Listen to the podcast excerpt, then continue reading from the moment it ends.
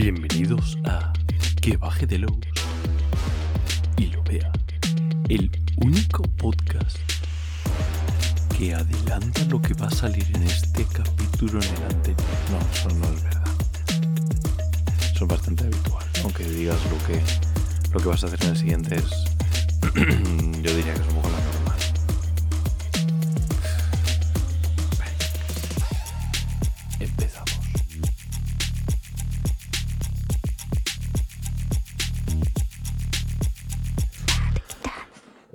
ver, eh, aquí lo importante es em, que hemos aquí venido a hablar de Gamsu, que es lo importante. Además, es uno de estos pequeños oasis en la historia en el que de repente no hay ninguna preventa de Gamsu. ¿De qué vamos a hablar?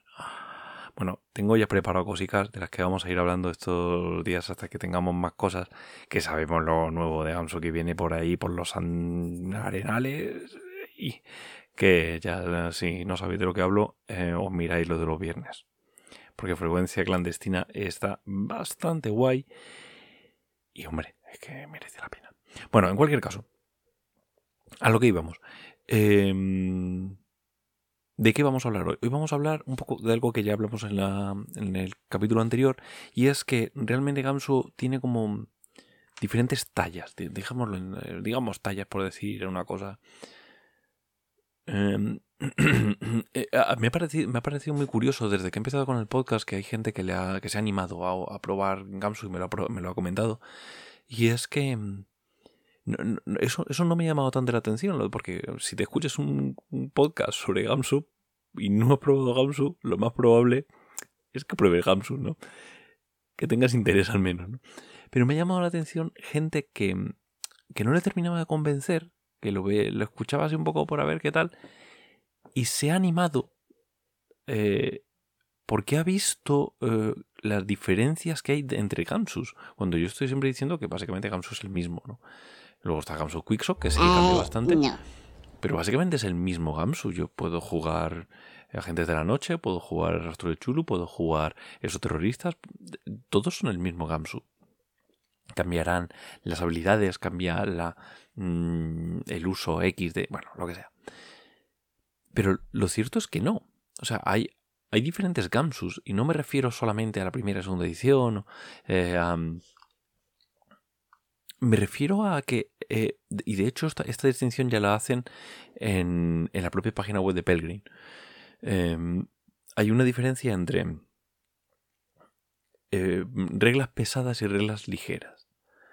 Esto de, de, de reglas ligeras o light, eh, light theme eh, rules o cosas de estas que, que es una cosa típica para meter en el crowdfunding y dar la sensación de que tu juego va a ser sencillote. Realmente tiene, tiene un pozo detrás.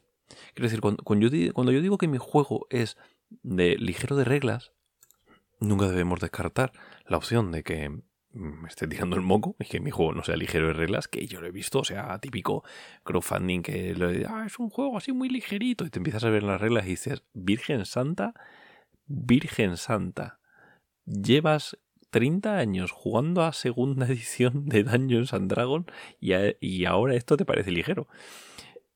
No, pe- pe- pero cuando hablo de verdad de alguien que habla de, no, esto es ligero de reglas, al final básicamente a lo que es como una escuela de diseño diferente. A lo que va es que tú como máster, esto yo creo que ya lo he dicho en varias ocasiones, pero quiero decirlo de una manera un poquito más formal, ¿vale?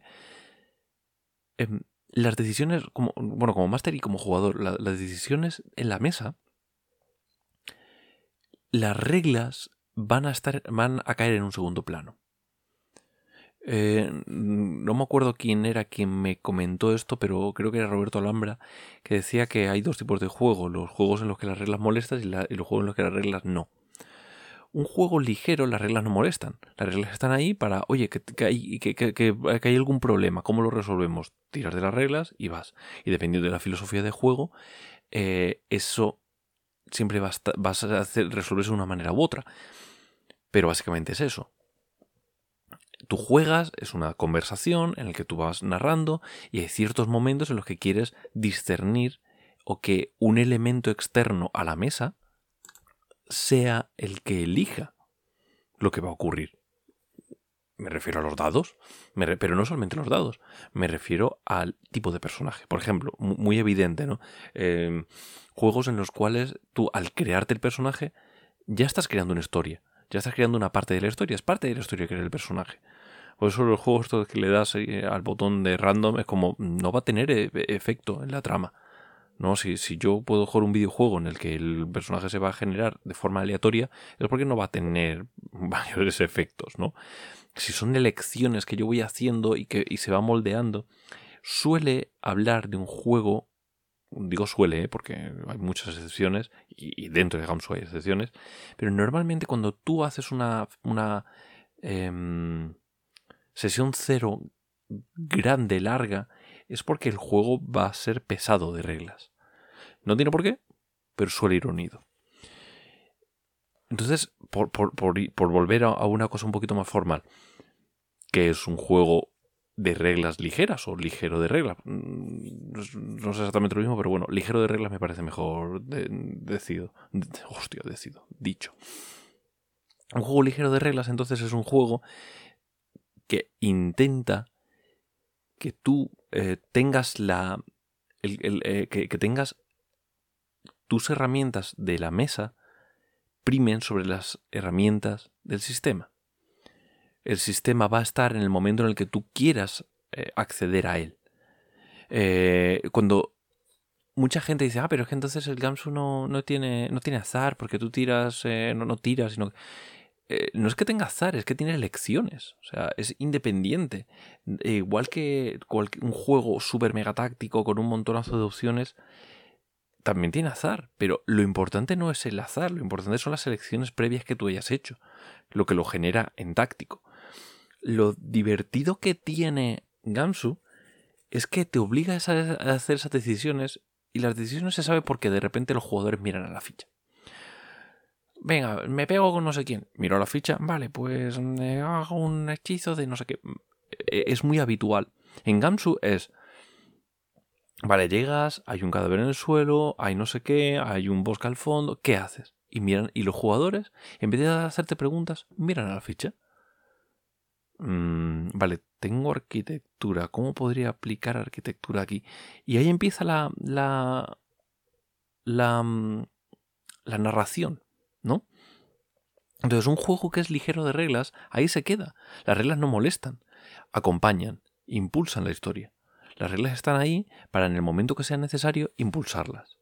Eh, juegos ligeros de reglas eh, hay un montón. PBTA en general, porque hay 40 millones de PBTAs, pero PBTA en general es ligero de, reglas. Fate suele ser ligero de reglas. Eh, Rastro de Chulu no es ligero de reglas. Rastro de, Chulu es pesado de reglas. ¿Por qué? Normalmente los juegos, y esto ya lo, decía en el, capítulo anterior, normalmente los juegos pesados de reglas eh, quieren generar una imagen en, mesa o una, un, tono, una manera de trabajo más concisa o a lo mejor no, a lo mejor no es que sea más concisa, pero es más eh, diferente de lo habitual.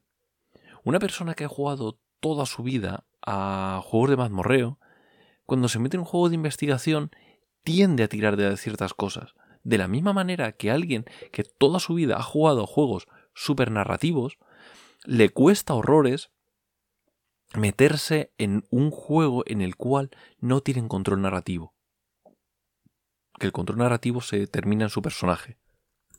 Entonces es raro hablar de que el rastro de Chulo es un, es un juego eh, pesado de reglas cuando estamos hablando de que es, es, chulo. Quiero decir, ¿cuántos años llevamos haciendo? Quiero decir, el, el, rol se ha definido por la llamada de Chulu. El rol se ha definido por dos grandes pilares que son la llamada de Chulu y Daños and Dragons. Y luego han salido otros como eh, muy por encima de todo lo demás eh, Vampiro la Mascarada o, Mundo de Tinieblas y luego han ido saliendo Fate, bla, bla, bla. Pero realmente eh, esos dos grandes pilares son los que durante eh, décadas, fácilmente, han definido el juego. Han salido más, sí, sí, pero todo es una respuesta a esos dos juegos. Todo. Entonces, sabemos jugar a eso. O al menos em, la, impronta psíquica de la sociedad, ¿no? Eh, o sea, este tipo de cosas que la, sociedad de alguna manera cuando, cuando empiezas a jugar sabes que se juega de esa manera porque tú ves la mesa como juega, entonces de repente eh, te guía y, tú sigues haciendo ese tipo de cosas y no sabes por qué lo haces. Es un poco como, yo no soy machista, mira, haces esto, esto y esto y nunca te has dado cuenta de que eres machista porque está tan integrado en la sociedad, bueno, pues esto sería algo parecido, ¿no? O sea, tú juegas de cierta manera, porque siempre has jugado de cierta, de cierta manera, y ya está. Eh, tu entorno jugaba así y tú ibas así. Yo de repente he ido generando un estilo de juego que difiere mucho del de otro tipo de, juego, de jugadores, porque cuando yo empecé a jugar, jugaba sobre todo a Vampiro la Mascarada. Era lo que más jugaba. Pero además hay una cosa muy curiosa que es que yo empecé con Fan Hunter. O sea, quiero decir, yo empecé con Fan Hunter, que es, que, es eh, el, tirar del absurdo en combate. teníamos combates larguísimos, eh, con, con, super tácticos. O sea, era, era como que tampoco teníamos muy claro cómo jugar, porque veníamos del Magic, ¿no? o sea, si tú tiras de tu, de, tu propia eh, biografía, ¿no? dentro, del, dentro del rol, te vas dando cuenta de, de dónde se han ido generando esos pilares y, a mí los pilares yo enfoqué el rol desde las Magic eh, y luego desde Warhammer y todo eso fue encajando y poco a poco los videojuegos fueron em, encajando en esos huecos que me dejaba las Magic y, Warhammer y todo lo iba guiando con lo que yo había jugado antes que era básicamente eh, Fan Hunter, Paranoia, Vampiro la Mascarada. Eso era los, los tres grandes pilares que yo durante años jugué y de repente eh, pues empezó a explotarme la cabeza con muchas otras cosas, ¿no? Pero ya estaban todas esas semillas puestas. Salir de ahí es muy complicado. Salir de, la manera que tienes tú de jugar es muy complicado y se puede hacer. Y puede ser de tu, zona de confort. Y puedes descubrir que al salir de tu zona de confort encuentras cosas mucho más guays. O no es que sean más guays, porque al final no tiene que ver con que sea esto mejor que lo otro. Tiene que ver con que. con que a ti te gusta más, que encaja más contigo mismo. Yo he dicho todo esto, pero a día de hoy me da bastante pereza jugar a estos juegos, ¿no? Paranoia, eh, Vampiro la Mascarada, Fan Hunter, siempre, siempre, always, siempre. Fan Hunter al, al, cora, tío. Pero, pero esos otros juegos me dan bastante pereza ahora, no, no encajan con quién soy yo. Ahora encajan conmigo otro tipo de juegos y Gamsu encaja al 100% con, con ello. Eh, tiene que ver con, otras modificaciones que yo tuve, porque además justo en el momento en el que yo me topé con Gamsu, eh, estaba en un momento en el cual yo quería em, expandir mi yo rolero, por así decirlo. Entonces eh, me, sirvió para guiar a otro, otro, estilo de juego, pero bueno, me estoy perdiendo.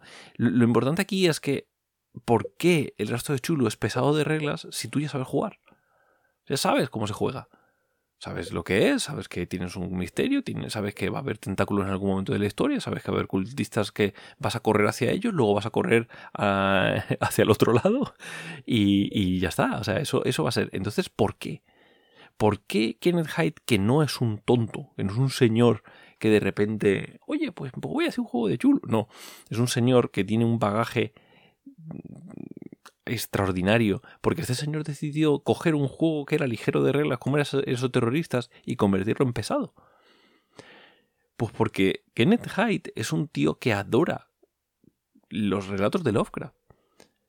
Y cuando tú lees relatos de Lovecraft después de mucho tiempo jugando a Lovecraft, te das cuenta de que no tienen nada que ver. O sea, quiero decir, los relatos de Lovecraft eh, tienen el, descenso a la locura, tienen una, una, fuerte eh, parte narrativa de la narración y los personajes son muy sosos.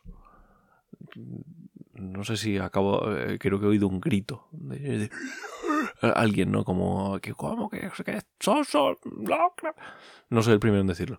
Em, los personajes son son, señores que están ahí. La mayor parte de la gente. De hecho, cuando tú ves adaptaciones a cine de la obra de Lovecraft, lo que normalmente hacen los guionistas es hacer que los cambiar el personaje, lo quitan y ponen otro.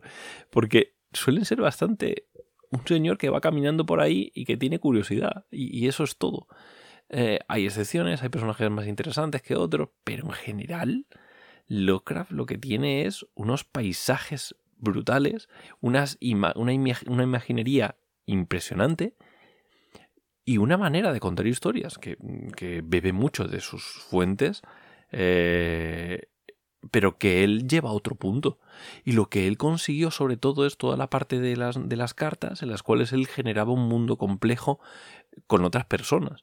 Y eso es de verdad la base de cómo se construye y cuando ves la llamada de chulo en el cual son gente que van buscando una cosa y luego otra y luego otra y, y, se basa mucho en quiénes son esos personajes, por qué van de un lado a otro, eh, por qué van a hacer las cosas, de repente rompe mucho con los esquemas. Por lo tanto tenemos que volver atrás. Tenemos que volver atrás a Lovecraft quería esto. Lovecraft quería este tipo de historias. ¿Por qué vamos, cómo, consigo que gente a la que le digo Chulu va a asociar un estilo de historias cambia a otra? Es importante que cuando tú te metas en la cripta a luchar contra el bicho que hay adentro, lo hagas porque no te quede otra. Lo hagas porque hay algo dentro de ti que te dice que tienes que hacerlo, pero que tú no quieras hacerlo. Eso se ha perdido. Eso, eso eh, eh, eh, es, la, es la coña recurrente del tira cordura. Es una coña recurrente. Y el rastro de Chulu quiere que vuelvas a tener miedo de entrar en la cueva, a tener miedo de entrar en la cripta, a que de verdad, cuando veas un cultista, digas, Virgen Santa, ¿qué me va a hacer? Y eso se consigue con, con Gamsu, pero, se pero si yo lo dejaba como ligero de reglas, y vas a jugar lo mismo de siempre, que se parece mucho más a esos terroristas en ese sentido. Esos terroristas son una fuerza policial que va a luchar y va a saltar contra los, contra los problemas. En cambio, las aventuras, las eh, normalmente es gente que se topa con los problemas de frente y dice, mierda, ¿dónde me he? Normalmente, hay excepciones, pero casi todas las aventuras son así. Las aventuras del rastro. Eh, incluso los escenarios de campaña, o sea, los escenarios de campaña de, eh, son salir del cliché de la llamada, es reventarlo, o sea, que los primeros escenarios de campaña sea Cazadores del Libro de Londres y Cazadores de Sueños de París, me parece muy idiosincrásico. En uno de ellos no eres investigador y en otro tampoco. en uno eres librero y en otro eres artista en uno quieres libros y en otro quieres tener una visión utópica sobre el arte que va a modificar el planeta y, y, y, liar la parda en el proceso, ¿no? Que necesitas un juego pesado de reglas porque si no te sales del tono. Y pasa con Vampiro la Mascarada. Durante muchísimo tiempo hemos jugado muchísimas personas Vampiro la Mascarada, a Panjun Panjun, a vamos, venga, que ahora vamos a bajar a la cuarta, venga, venga, a ver si nos encontramos un tercera. O sea, eh, a, jugar de, esa manera, cuando era un juego brutal de horror personal. Y, el horror personal te lo encontraba sobre todo en los suplementos de Black Dog, creo que se llamaba, ¿no? Era White Wolf, luego Black Dog o algo así, que era como los suplementos como super megatochos, en los cuales, por ejemplo, en los libros del sábado que te encontrabas los caminos, en los que salías de la humanidad y tenías que hacer otros caminos, reutilizaba el sistema para obligarte a forzarte a jugar un estilo de juego. Esto es así. Eh, y por eso mucha gente que juega rastro de Chulu y se siente raro y no le gusta. Y, y, le, siente como que le chirría. Porque es pesado de reglas. Y no es lo que esperas. Tú te hablan de Gamsu y es un juego, ah, pero es súper sencillo. Y de repente entras y tienes pilares de cordura, pilares de estabilidad, eh, tienes motivaciones. Además, la cordura que lo que hace es que eh, tenemos dos sistemas de volverse loco, que es la estabilidad y la cordura. Tenemos em, eh, un montón de, de, personas a de personajes a los cuales voy a poder definir. Tengo habilidades eh, de investigación que puedo utilizar como habilidades eh, de generales y viceversa. Es bastante más cacao. Jo, Kenneth, es que eres un mierda, ojalá lo hubiera hecho. No es así. No es que él no supiera.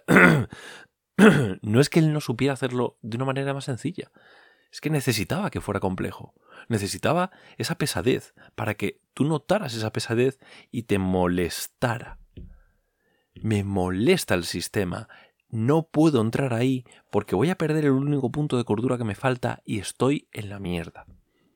Joder, no me tuve que haber leído ese libro porque me ha bajado, porque al subir mi tor de chulo he bajado otro de cordura, ahora estoy limitadísimo, no puedo entrar, ¿qué hago para entrar? Vale, voy a hacer esta escena flotante para poder subir un poco de estabilidad y poder volver a entrar y mm, recemos por, por no ver a ningún bicho y que solo pierda estabilidad y no cordura porque pero no lo sé si lo voy a conseguir. Y todo eso es algo que va rumiando mientras juegas porque es pesado y las reglas te empujan hacia abajo y te empujan a mirar la ficha y te empujan a entrar en el personaje no es no es baladí el que la ficha esté en la mesa. Que tú tengas que inclinar la cabeza y mirar hacia abajo. Es introspectivo. Cuando tú miras la ficha es introspectivo. Por eso me, resulta un poco raro cuando juegas online y de repente ves a alguien que es, claramente está leyendo algo de la pantalla y está leyendo su ficha. Y estás claramente así y tú le ves así con la boca medio abierta y de alguna manera sale, porque, porque de repente algo que, debería ser introspectivo, que debería ser el bajar la cabeza y mirar su ficha y entrar en sí mismo un momento y entrar en lo que siente su personaje, se sale. Eso no significa que no puedas conseguir personajes profundos en otros juegos con reglas ligeras, eso no es así. Significa que te quiere sacar de, tus, de tus caminos comunes y te quiere meter en otros. Esoterroristas es un camino común. A mí me encanta Esoterroristas porque me da una premisa eh, muy bestia que me permite contar terror a personajes que van a vivir el terror. Y quiero que lo vivan desde un, desde un punto más cercano. Es actual, es eh, muy visceral, porque sales más del personaje y entras más en ti. Pero la llamada de Chulu, eh, o sea, el rastro de Chulu, Agentes de la Noche, son juegos más pesados. Son juegos que te van a obligar a jugar de una manera diferente, te van a obligar a salir de donde tú conoces de que, cómo se juega y entrar en otro sitio. Agentes de la Noche no solamente es un juego pesado, sino que además es un juego que tiene diferentes modos de juego y cada modo de juego eh, varía sus reglas. Y es una demostración de Kenneth Hyde de que, es, que, es muy loco, o sea, ese juego es muy loco y ya hablaremos mucho con, de ello. Pero es que es es la hostia. Y debe ser pesado. Porque si no me voy a True Shooter, me voy a James Bond, el James Bond más guaca de todos, con su. que, parece casi Austin Power en algunos momentos, ¿no? Eh, no podemos ir ahí. Necesitamos. y, vamos a estar muy tentados porque es un punto muy común. De hecho, ahora las películas de Kingsman, por ejemplo, ¿no? Que son básicamente eso, son eh, fliparnos 7000 pares de mundos más. Y hacer eh, tramas mucho más em, pop, por así decirlo.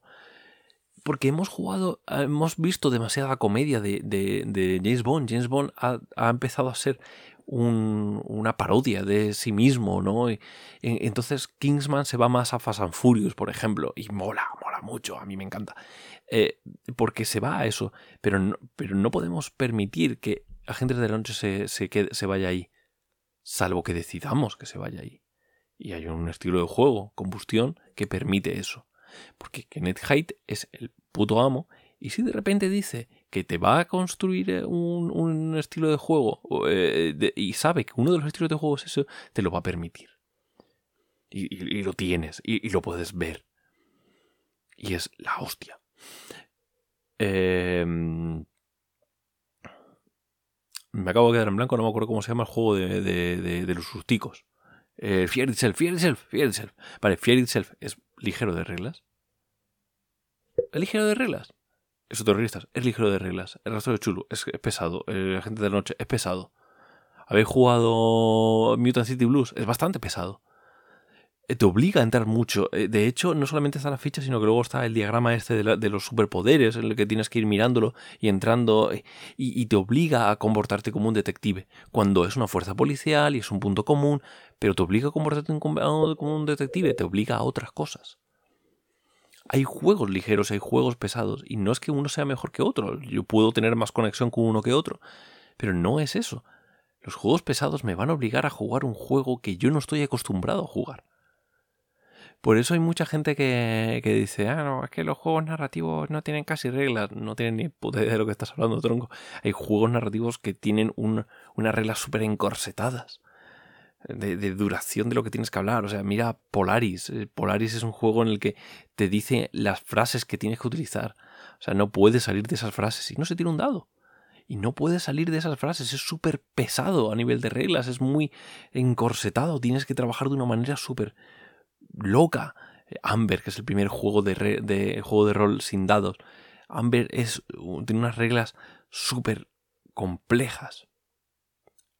Todo eso forma parte de dos filosofías de juego. Y fijaos que son dos filosofías de juego que encajan con, una filosofía, con la misma filosofía de diseño. Yo me puedo ir a Gamsu y contar Source of the Serpentine, Time Watch, eh, esos terroristas, el reactor de Chulu. Tengo muchos estilos de juego diferentes. Pero están todos dentro de eso. Y cada uno tiene su propia filosofía y, va, a construirse de una manera u otra u otra. Hay algunos que se irán más, más, más a lo pesado, más, más, más a lo ligero. Algunos se intentarán quedar en un punto intermedio. Eh, todo eso forma parte de, del trabajo del diseñador. Y es enorme ese trabajo.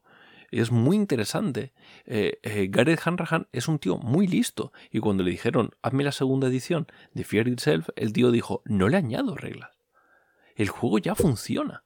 Necesita apuntalar esto y esto, y ahora necesito dar estructura narrativa. Solo estructura, solo estructura, estructura y estructura. Y más hablando de un mundo que salía de los 2000 en el cual eh, todos los juegos de rol de repente, los juegos de rol de terror de repente empezaron a tener estructuras narrativas super guays eh, para contar el descenso a la locura y contar un montón de cosas. Pues necesitamos esas estructuras narrativas porque si no nos vamos a ir a esos terroristas. Y vamos a tener a estos colegiales que lo que van a hacer es hincharse a pistolas y bajar a la cripta. Y no es eso lo que queremos. Queremos gente que baje a la cripta porque no le queda otra, pero no desde el punto de vista... Es, diferente. Queremos contar lo mismo, pero desde el miedo. Y, y, y, encaja... Y es que es tan bueno todo. En fin. La semana que viene vamos a tener una cosa muy especial. Muy especial. Pero no me lo callo. No voy a decir nada. No, no, no, o sea, no esperéis que ahora es un chiste de... No voy a decir nada. Venga, musiquita. Eh, hasta luego.